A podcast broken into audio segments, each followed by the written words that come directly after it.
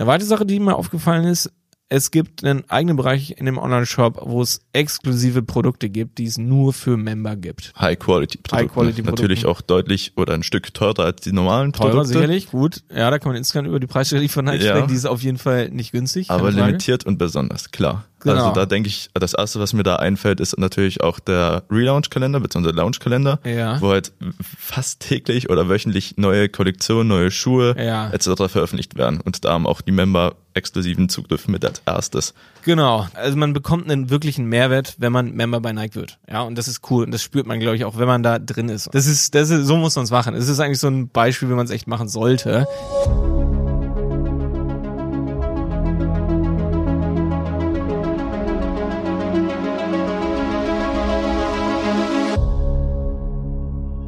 Herzlich willkommen zu einer neuen Folge von Handel 4.0. Heute sitze ich hier zusammen mit Christian von unserer Agentur Die Berater und wir sprechen über eine besondere Marke, ein Schwergewicht in der Markenwelt und das ist Nike.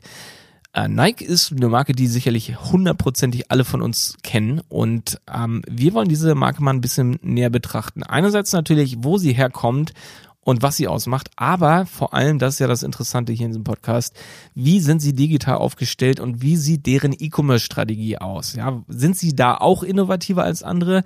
Was macht sie da so besonders? Und ähm, ja, was können wir als kleinere Händler, als Agenturen, als Onliner davon lernen? Und ähm, ja, genau diese Sachen besprechen wir in dieser Folge. Sehr, sehr spannend und ich freue mich, dass Christian das allererste Mal mit in diesem Podcast mit dabei ist. Viel Spaß beim Zuhören. Christian, weißt du zufällig, ähm, mit was oder wie Nike angefangen hat, beziehungsweise ähm, wie die genau angefangen haben, ein Business Naja, ich denke mal, die werden angefangen haben mit irgendwelchen Sportschuhen oder sowas. ja, mit Sport schon angefangen. Übelst interessanter Fun Fact, den man eigentlich nur wissen kann, wenn man äh, zum Beispiel das Buch von dem Nike-Gründer ähm, Philip Knight gelesen hat. Also Fun Fact, ich habe es gelesen, genau deswegen ähm, übelst, übelst interessant, was man echt nicht so wissen kann, ist, dass ähm, genau Nike wurde 1964 ursprünglich gegründet, hieß damals aber noch nicht Nike, sondern hieß Blue Ribbon Sports. Blue Ribbon Shoes? Blue Ribbon Shoes, genau, hieß es. Und das ist super interessant, weil erst 1971, das ist sieben Jahre später, haben sie sich in Nike umbenannt, ja. Und also vielen, das ist, finde ich, übelst krass, weil das ist eine Riesenmarke heute und eigentlich natürlich nur unter dem Namen Nike bekannt. Aber sieben Jahre lang hießen sie einfach mal anders, ja. Und äh, sie haben damit angefangen, dass sie Schuhe gar nicht selbst hergestellt haben, sondern aus Japan in nach Amerika importiert haben und exklusiv verkauft haben.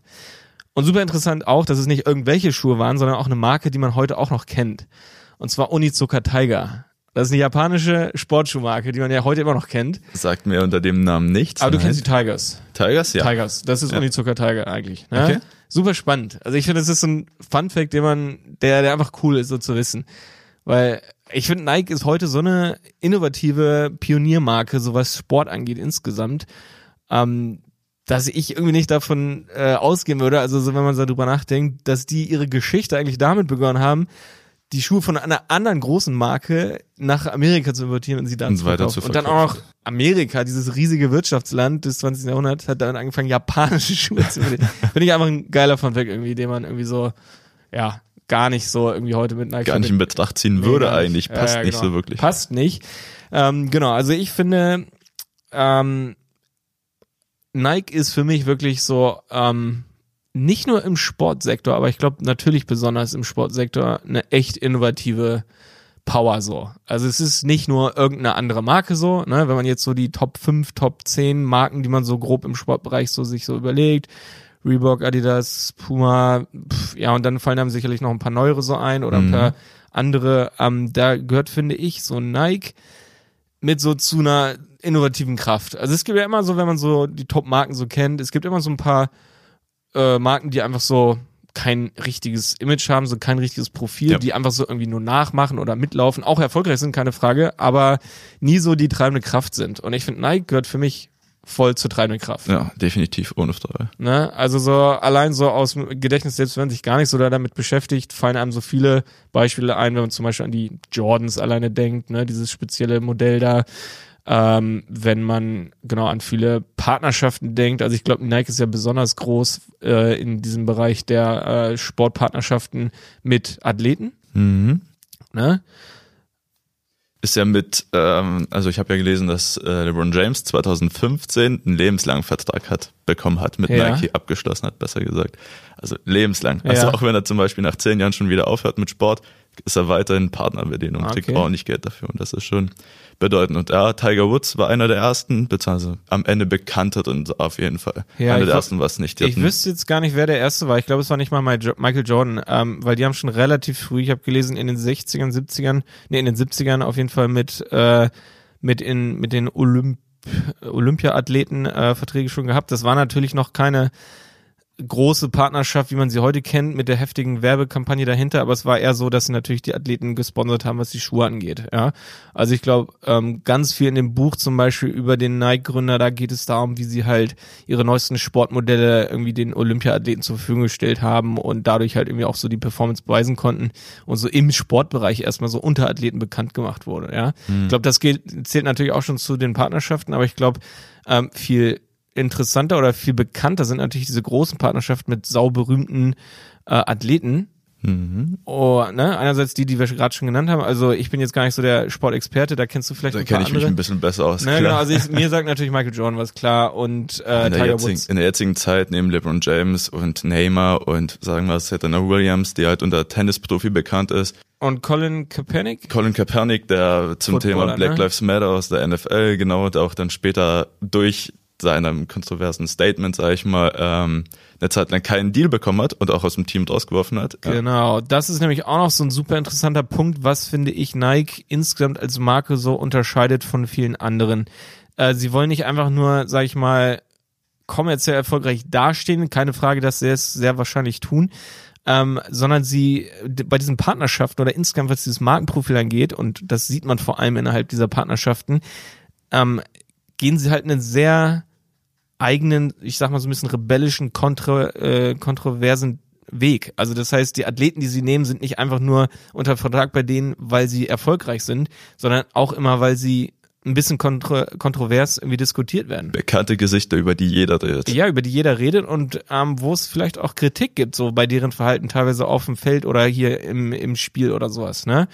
Und äh, das ist immer sehr, sehr interessant, weil es gibt ja viele Marken, die sich dann eher von solchen Personen distanzieren wollen, um eben nicht in Schlechtes schlechtes, ne, schlechtes Licht dadurch zu bekommen und so weiter. Und das ist super interessant. Ich habe fast das Gefühl, Nike macht fast das Gegenteil, dass sie eben mit Personen Absicht, suchen, um immer im Gespräch die zu bleiben. anecken, ne, um eben im Gespräch zu sein und diese dann auch unterstützen und auch nicht die Unterstützung fallen lassen, wenn da irgendwie ja, ich sag mal, etwas ein bisschen negativer wird. Also ein gutes Beispiel ist natürlich Tiger Woods. Also der wurde ja ne, persönlich durch, keine Ahnung, Ehekrise, äh, starke Probleme, ähm, Fremdgehen und so weiter enorm äh, in den Dreck gezogen. Nachvollziehbar so ein bisschen kritisiert, weiß ich nicht. Äh, Stehe ich nicht zu da drin. Aber nach wie vor ist es halt ein Athlet in der Partnerschaft mit Nike. Und das ist, genau, das nur so am, am Rand. Ich finde, das zeigt insgesamt schon so dieses Auftreten von Nike als Marke. Genau. So, jetzt wollen wir natürlich in diesem Podcast gar nicht zu doll einfach nur über, über große Marken sprechen, die wir toll finden. Das ist äh, ein bisschen, ja, ein bisschen, das wäre ein bisschen langweilig und ein bisschen Mhm. wenig wertvoll für unsere Zuhörer.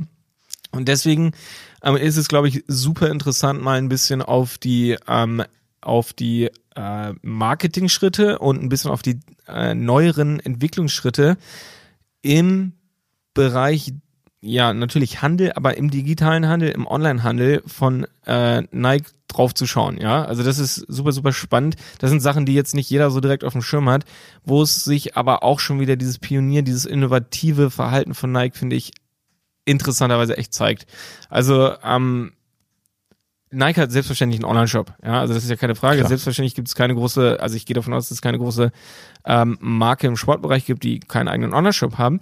Ähm, aber interessanterweise, beziehungsweise man muss ein bisschen anfangen. Ähm, Nike ist natürlich schon seit Jahrzehnten groß aufgestellt, was den Handel angeht. Ja. Ja. und klassischerweise glaube ich, ähm, oder haben die das so gemacht, dass sie ihre Produkte über Großhändler an sämtliche Händler, die Sportartikel oder auch nicht mal nur Sportartikel verkaufen, äh, vertrieben haben. Und dann Kennt jeder, mal, jeder in seiner Stadt. Ja, Benson, genau. Deichmann und Sportcheck und wie die alle heißen. Diese ganzen genau. Läden, wo Findet man halt alle immer. möglichen Markt findet, hat man auch immer Nike gefunden. Und auch auf dem Grabbeltisch bei Netto gab's irgendwie manchmal Nike-Schuhe und sonst, also das gab's überall. Ist halt eine riesige globale Marke, keine Frage. Und ähm,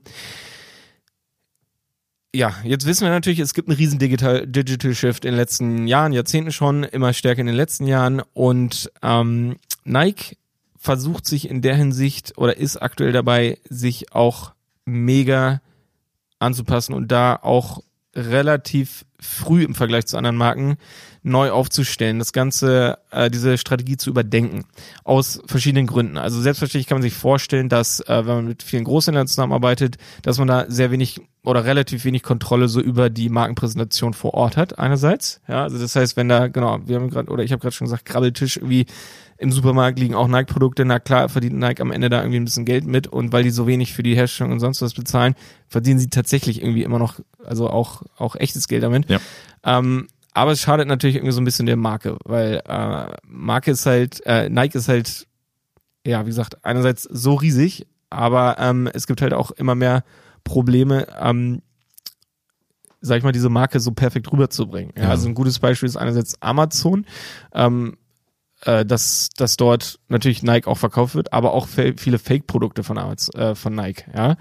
Und äh, das, ja, ich meine, das kann Nike erstmal so ein bisschen egal sein, sobald, solange sie selbst Geld verdienen, aber ähm, sie werden halt irgendwie nicht Nike, wenn sie da nicht äh, ja irgendwie Pionier, also versuchen anders dran zu gehen und äh, versuchen natürlich die Marke trotzdem da irgendwie zu stärken. Und ähm, genau, interessant ist, glaube ich, dass Nike vor kurzem entschieden hat, komplett nicht mehr bei Amazon zu verkaufen. Ja, das heißt, sie haben eigentlich die Partnerschaft, die sie mit Amazon direkt selbst hatten, also nicht über Großhändler, sondern sie haben selbst bei Amazon verkauft. Sie haben das ähm, gestoppt. Also wollen nicht mehr ihre Produkte selbst bei Nike äh, bei Amazon verkaufen. Das ist erstmal so ein interessanter Spruch, der irgendwie so ein bisschen widersprüchlich auf den ersten Blick irgendwie so wirkt, von wegen, sie wollen einen größeren Fokus vielleicht auf die digital, digitalen Channels legen ähm, und ja, wollen jetzt auch nicht mehr bei Amazon verkaufen. Das klingt so ein bisschen widersprüchlich. Ja, klar, aber die wollen halt, wie es halt so ist, erstmal einen Image-Schaden so gering halten wie möglich durch diese Fake-Produkte. Und es ist ja globalisiert und klar, jeder versucht, solche Top-Marken nachzumachen. Und ja, da wäre es halt, ist halt der rein logischste Schritt, sag ich mal, von solchen Seiten sich zu distanzieren und die Käufer auf deinen eigenen Webshop zu bringen. Genau, genau. Also ich glaube, was ich eben auch gesagt habe, habe ich noch gar nicht komplett zu Ende geführt. Also wie gesagt, traditionell absolut dieser, ähm, dieser starke oder dieses starke Gewicht auf Großhändler. Und auch dort bewegt sich Nike eben weg von dieser Strategie und versucht mehr über eigene Kanäle zu distributen. Also vor allem auch über den eigenen Online-Shop, aber natürlich auch traditionell über die eigenen Stores. Nike hat natürlich auch viele große Stores weltweit. Und ähm, Genau, also natürlich, was damit direkt verbunden ist, ist einerseits Stärkung des Markenimages, zweitens natürlich eine stärkere Marge aufzubauen, wenn man selbst verkauft. Ähm, klar kann man direkt, weil man selbst auch Hersteller ist, mehr erlösen am Ende so oder von dem Erlöspreis äh, bleibt halt selbst äh, mehr in der eigenen Tasche. Natürlich hat man da auch mehr Aufwand und mehr, mehr Kosten direkt irgendwie so mit dem Vertrieb. Ähm, das ist sicherlich das eine. Aber natürlich ähm, reagiert Nike damit auch stark auf diesen großen di digitalen Shift, der halt stattfindet. Ne? Genau, und deswegen wollen wir eigentlich mal so ein bisschen schauen, was, was macht Nike denn in diesem Online-Bereich irgendwie anders. Ja, und ähm, wenn man einfach mal so ein bisschen, wenn man auf die Website von Nike guckt, da denkt man erstmal nicht, dass es irgendwie was Besonderes wäre. Weil es ist ein Online-Shop und da kannst du halt die Produkte kaufen. Nichts sieht irgendwie sehr besonders aus. Die Produkte sehen natürlich toll aus, schöne Fotos und so weiter. Ähm, was oder wo es aber interessant wird, sind die kleinen Details. Ja, also zum Beispiel, was ich super spannend finde, äh, was eigentlich so ein Thema ist, was wir hier im Podcast auch schon gesprochen haben, ist so eine so eine Membership. Also so von wegen, äh, man bietet den Personen oder den Besucher auf der Website an, hey, ähm, melde dich doch für unser Newsletter an. So richtig, äh, eigentlich wirklich so relativ platt, wie wir es irgendwie so aus dem Online-Marketing so ein bisschen kennen. Ähm, sag ich mal, diese, diese Bindung. Nike macht das aber ziemlich smart und echt cool. Also weil viele Websites, auf denen man einfach sich zum Newsletter eintragen kann. Ich meine, wo ist da die Hauptmotivation für die Person, sich einzutragen? Ist meistens einfach, hey, ich krieg, äh, ja, ich krieg ein bisschen Rabatt hier oder keine Ahnung. Gutscheinlink, was auch krieg jetzt, immer. Genau, ich krieg jetzt einen Gutschein über 10%. Und da macht man das und keine Ahnung, viele melden sich irgendwie direkt danach wieder ab oder wenn dann E-Mails kommen, ja, dann, dann lesen sie nicht oder tragen sich dann wieder aus. Also da Ja, ist klar. eine ziemlich lose Bindung, die irgendwie sehr kurzfristig gedacht ist und die einfach nicht so richtig smart ist. So alle denk- denken immer so, ja, wir müssen Newsletter Formular auf unserer Website anbieten, weil dann können wir Newsletter verschicken und so. Ähm, erstens ist das natürlich Quatsch, man kann auch so Newsletter an seine Kunden mhm. verschicken, wenn sie mal bei einem gekauft haben, weil ja ein, äh, ein Interesse da ist, nachweislich so. Äh, das ist das eine. Ähm, also viele Marken ja, verschleudern, sag ich mal, einfach nur so ihre Rabatte, aber haben am Ende irgendwie keine echte Loyalty. So, ne? Das ist, glaube ich, so das eine Problem, was viele Marken machen. Ähm, wenn man sich das bei Nike mal ein bisschen anguckt, gibt es eben nicht nur einfach ein Newsletter, wo man sich einträgt, sondern das Ganze heißt halt Nike Plus. Also es ist ein wirkliches Membership-Programm so. Und ähm, ich habe mich da jetzt nicht angemeldet, aber ich gehe davon aus, dass man äh, natürlich auch längerfristig Inhalte direkt in die E-Mail bekommt. Also natürlich auch wirklich einen effektiven Newsletter. Was aber auch cool ist, ähm, dass man ähm, zum Beispiel, natürlich bekommt man Rabatte, sicherlich. Äh, ich glaube, man kommt, bekommt auch direkt einen Rabatt. Was aber zum Beispiel auch super interessant ist, man bekommt versandkostenfreie Bestellungen auf dem Nike Shop und zwar dauerhaft und immer, wenn man als Member, Member angemeldet ist, genau. Das finde ich zwar insgesamt einen smarten Move, weil es gibt viele Marken, die sagen, ja, unsere ganze Konkurrenz, die äh, bietet versandkostenfrei an, also müssen wir das jetzt auch machen. Und das ist halt erstmal ein bisschen schwierig, weil du hast äh, natürlich nicht unbedingt die Kundenbindung, nur weil du versandkostenfrei anbietest. Aber es ist natürlich smart, ähm, ich sag mal, das nur anzubieten, versandkostenfreie Bestellungen, wenn eben die Person sich als Member anmeldet. Weil da hast du so eine dauerhafte Bindung und nicht nur diese kurze Eintragung, ja. sondern du hast so eine dauerhafte Bindung, dass die Person sich anmeldet, sehr wahrscheinlich, für weitere Bestellungen in Zukunft, um eben diesen versandkostenfrei Bonus zu bekommen. Das ist ziemlich cool. Also das fand ich erstmal ein bisschen smarter, einen Schritt weiter gedacht, als es viele andere schon tun. Eine weitere Sache, die mir aufgefallen ist, es gibt einen eigenen Bereich in dem Online-Shop, wo es exklusive Produkte gibt, die es nur für Member gibt. Also mhm. wenn du angemeldet bist, dann hast du Zugriff auf ein extra Sortiment an Produkten, High-Quality-Produkte. High -Quality Natürlich auch deutlich oder ein Stück teurer als die normalen teurer, Produkte. sicherlich, gut. Ja, da kann man insgesamt über die Preisstrategie von Nike ja. sprechen. Die ist auf jeden Fall nicht günstig. Aber limitiert und besonders, klar. Genau. Also da denke ich, das erste, was mir da einfällt, ist natürlich auch der Relaunch-Kalender bzw. Launch-Kalender, ja. wo halt fast täglich oder wöchentlich neue Kollektionen, neue Schuhe ja. etc. veröffentlicht werden. Und da haben auch die Member exklusiven Zugriff mit als erstes. Genau, das ist auch interessant. Also ich glaube zusammengefasst, man könnte jetzt noch viel mehr Details über diese Membership äh, sprechen. Also man bekommt einen wirklichen Mehrwert, wenn man Member bei Nike wird. Ja, und das ist cool und das spürt man glaube ich auch, wenn man da drin ist. Und das das finde ich einfach das finde ich gut. das ist, das ist, so muss man es machen. Es ist eigentlich so ein Beispiel, wie man es echt machen sollte. Weil, ähm, ja, viele Händler klein, groß denken so, ja, wir machen eine Membership und keine Ahnung, dann haben wir da die Kunden drin. Aber meistens ist es irgendwie nicht so zu Ende gedacht, weil der gefühlte Mehrwert dann am Ende irgendwie fehlt. So, ne? Und ähm, jetzt haben wir natürlich beim Nike einen speziellen Fall. Das ist insgesamt ein emotionales Produkt, es sind Sportschuhe, es ist Fashion so. Das ist natürlich, man könnte jetzt sagen, es ist einfach, sag ich mal, Kunden zu binden. Ja. Ähm, und das, das ist es, glaube ich, auch so ein bisschen schwierig insgesamt bei Nike so ähm, zu betrachten. Nike ist einfach riesengroß und irgendwie jeder von uns wächst auf und kennt Nike. Also es ist so, man nimmt das so für selbstverständlich hin. Ähm, dass sie mal irgendwie klein gestartet sind und einfach nur Schuhe importiert haben, das haben wir gerade kurz besprochen, und dann aber auch einen langen, schwierigen, jahrzehntelangen Weg gehabt haben, ähm, dahin zu kommen zu diesem Status, den sie haben, das, das gehört ja auch dazu, ja.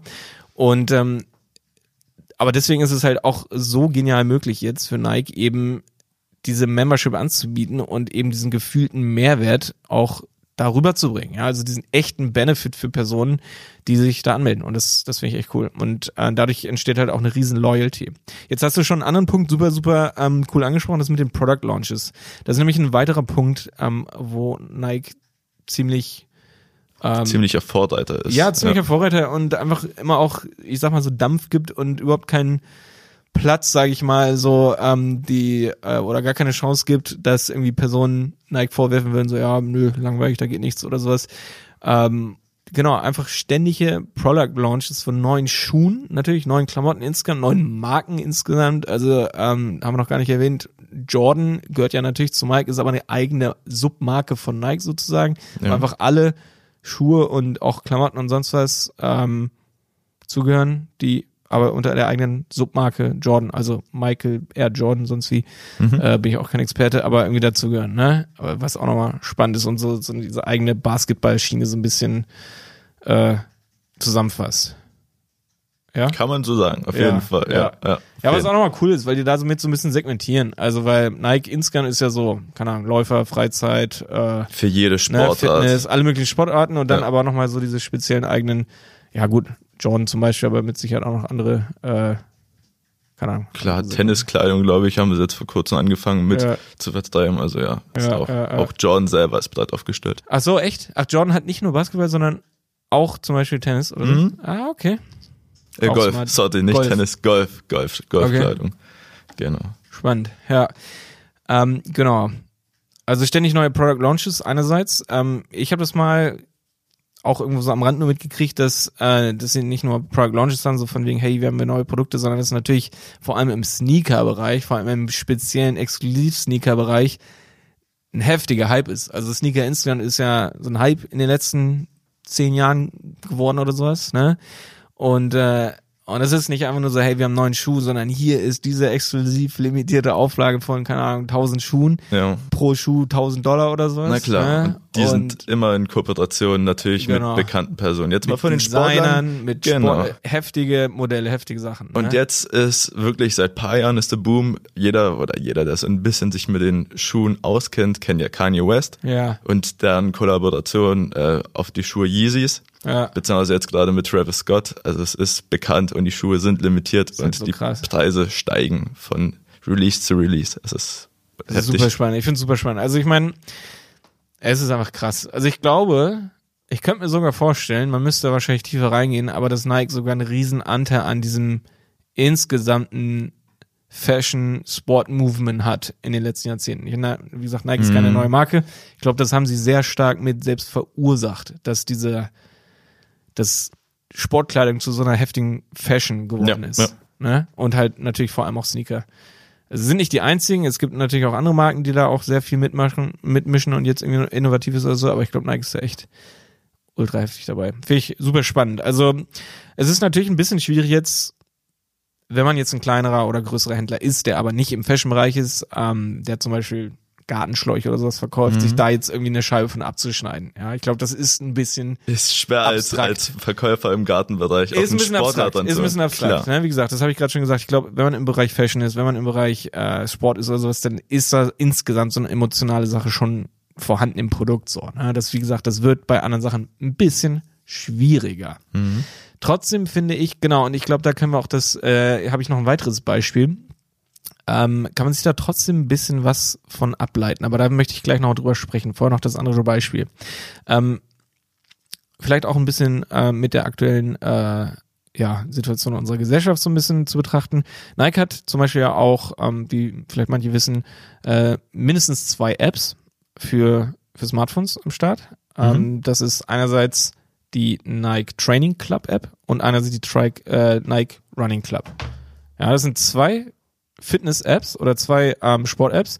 Die Nike Running Club kenne ich nicht. Wahrscheinlich einfach so eine Läufer-App, mit Ja, der du deine Erfolge genau. tracken kannst, ne? So wie wir uns eigentlich so von der Zeit Apple Watch tracken, oder sowas welche kennen. Strecke du läufst. Genau. Genau. genau, genau, Dass du halt einfach so dein komplettes Running-Programm in der App eigentlich so abbildest, darüber managen kannst und dein ja, Erfolge man äh, ne, vergleichen und optimieren kannst. Auch in der Community. Die haben Genau. dadurch äh, Ja. Nike Votum, sag ich mal, wo Ja. du auch deine Erfolge teilen kannst, dich mit anderen Läufern austauschen kannst. Also Ja, genau. Und das andere ist eben diese Nike Training App, wo du dasselbe machen kannst, bloß für alle möglichen Fitness, Yoga, Kurse zu Hause. Also du, du setzt dich einfach zu Hause hin, machst die App an, sagst hier, ich möchte dieses 10 Minuten, Viertelstunde, halbe Stunde Workout machen und legst los. Die werden da halt ähm, in so einem kleinen, kleiner Videoanimation eigentlich die Übung gezeigt. Du kannst sie nachmachen, du kannst sie mitmachen, du siehst getimed und so. Also letztendlich wie so ein Kurs bei dir im Fitnessstudio.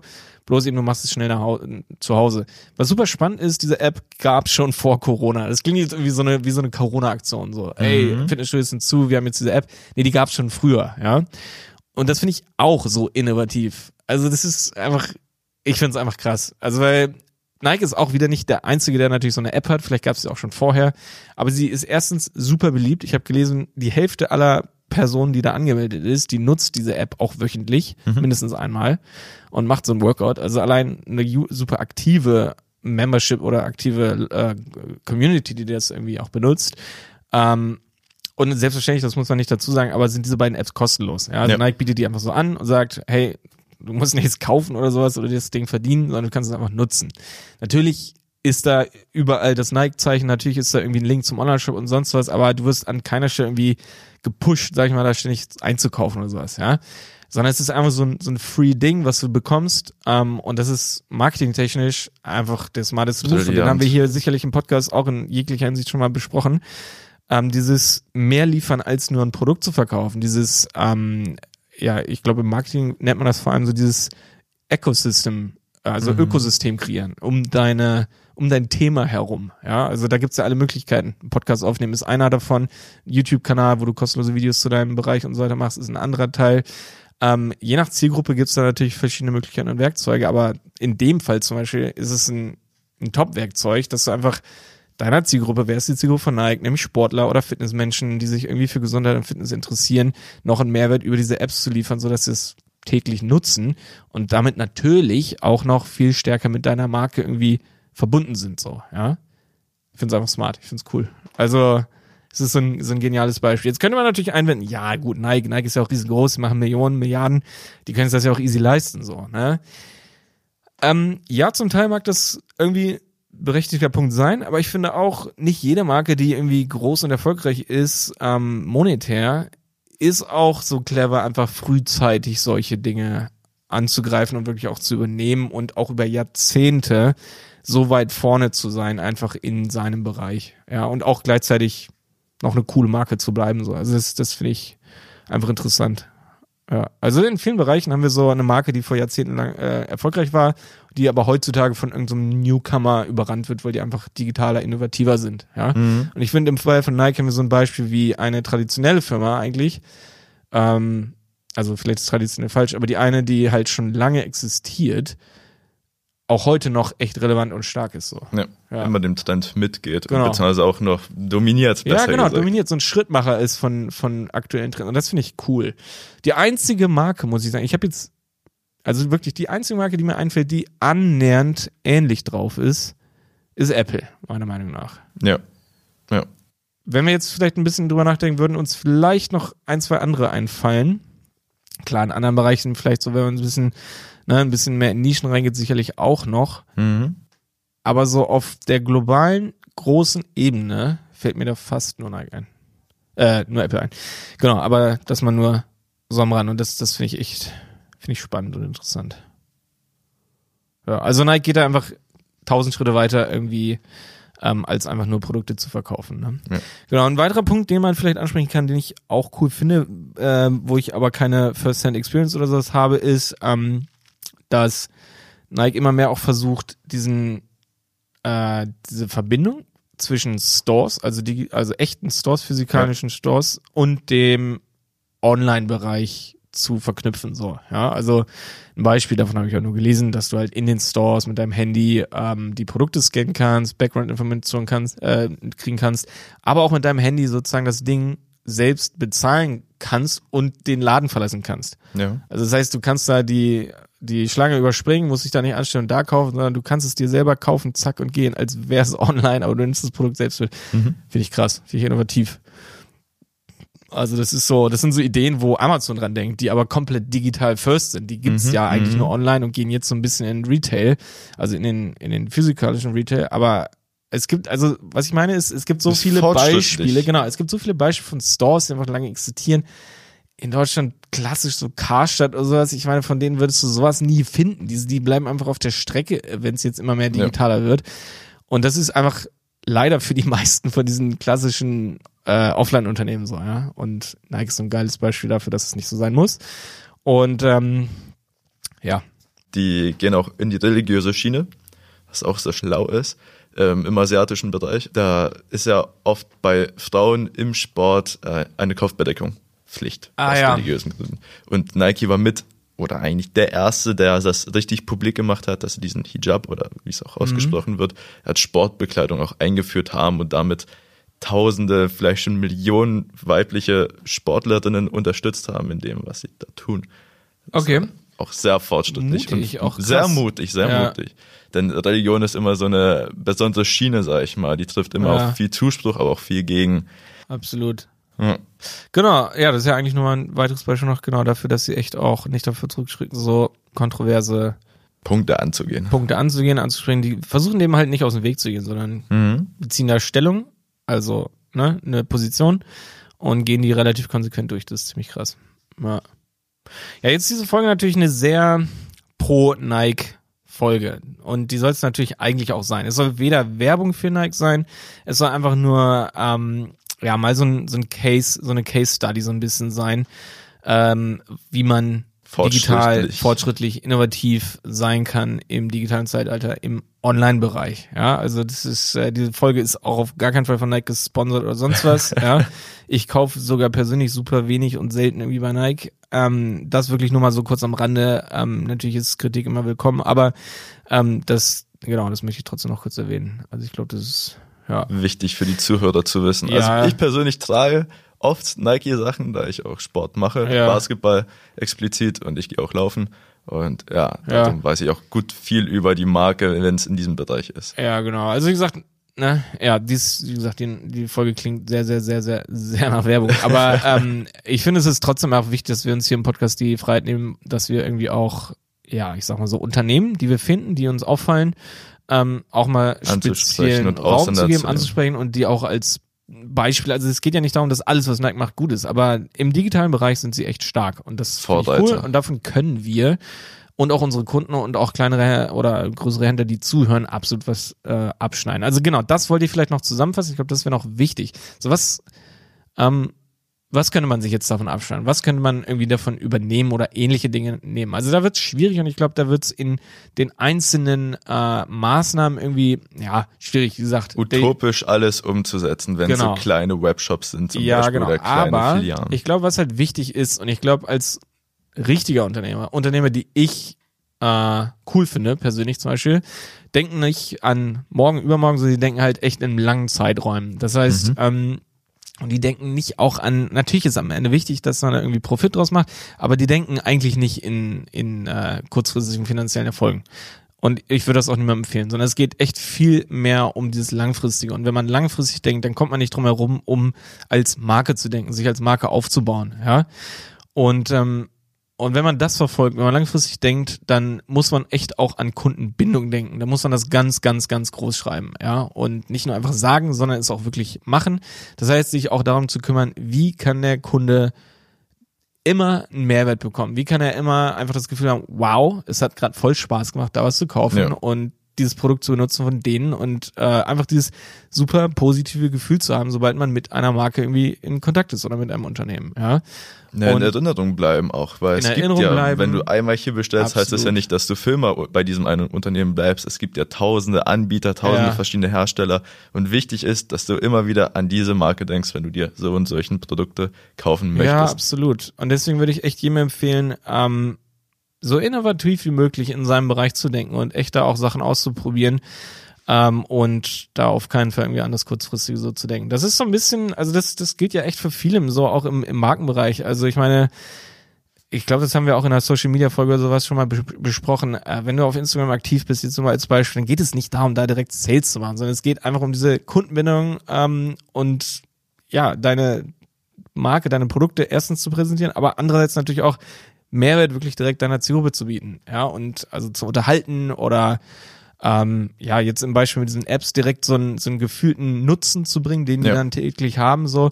Und da müsste man echt in jedem einzelnen Bereich, wie gesagt, bei manchen Bereichen ist es ein bisschen schwieriger und abstrakter darüber nachzudenken, weil manche Produkte einfach kalt neutral sind, so die man einfach nutzen muss irgendwie. Ähm, aber selbst in solchen Bereichen gibt es hundertprozentig Beispiele oder Wege, wie man einfach noch mehr machen kann und wie man einfach cooler, innovativer und interessanter und relevanter sein kann. Ich finde, da sollte man immer, immer am Ball bleiben, immer mehr machen, weil ich, ich bin echt davon überzeugt, äh, Nike ist ein Beispiel, dass wenn man das lang genug macht und wenn man das intensiv macht, dass, dass man da langfristig absolut von profitieren wird. Auch absolut natürlich finanziell irgendwann. Ne? Ja, und ich glaube, am Ende macht es auch für alle Beteiligten mehr Spaß. Ja, es geht nicht einfach nur Produkt A nach B zu bringen und ein Kunde kauft und fertig, sondern es, es muss ja irgendwo auch emotional, es muss irgendwo ein Erlebnis sein, ansonsten ist das ganze Leben einfach langweilig. ja, Ja, hast du auf den Punkt gebracht. Das Okay. stimmt. Geil. Christian, danke, dass wir zusammen diese Folge gemacht haben. Es hat mich gefreut, dass du endlich auch mal in dem Handel 4.0 Podcast mit dabei warst. Klar, sehr gerne. Danke, dass ich dabei sein durfte auch und auch über so ein, sag ich mal, spannendes Thema mitreden durfte. Cool. Sicherlich nicht die letzte Folge, die wir zusammen aufnehmen. Ich hoffe es. Der Handel 4.0 Podcast ist eine Produktion von Die Berater Online Marketing. Mehr Infos zum Podcast und unserer Agentur findest du auf www.dieberater.de. Bis zum nächsten Mal.